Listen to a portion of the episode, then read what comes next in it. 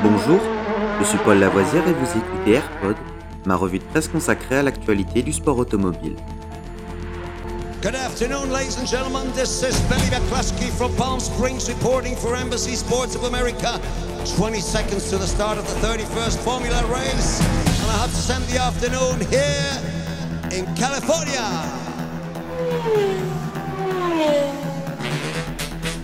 AirPod, c'est toute l'info et rien que l'info. Un édito des meilleures sources au cœur du sport automobile.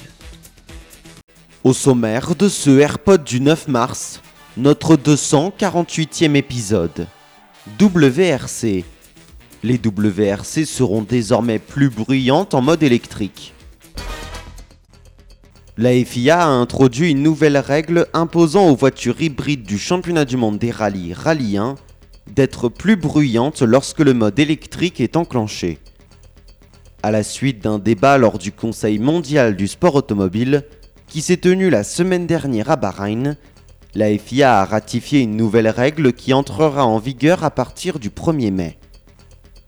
Le nouveau règlement exigera en effet que les équipes Toyota, Hyundai et M Sport Ford équipent leurs voitures respectives d'un module sonore qui doit produire un minimum de 80 dB dans une zone ouverte à 2 mètres de l'avant et de l'arrière du véhicule à une hauteur d'un mètre au-dessus du sol. Le module sonore s'activera lorsque le mode EV, véhicule électrique, sera activé et s'éteindra lorsque la vitesse du véhicule sera supérieure à 30 km/h. Ottanak est actuellement en tête du classement devant le champion 2022 Calero Vanpera, Thierry Neuville est en troisième. L'Estonien a gagné la dernière épreuve en Suède, tandis que Sébastien Ogier s'est imposé lors du rallye Monte Carlo qui a ouvert la saison.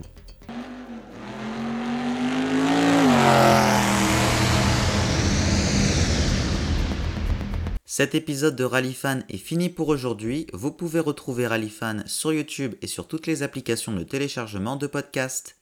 N'hésitez pas à vous abonner.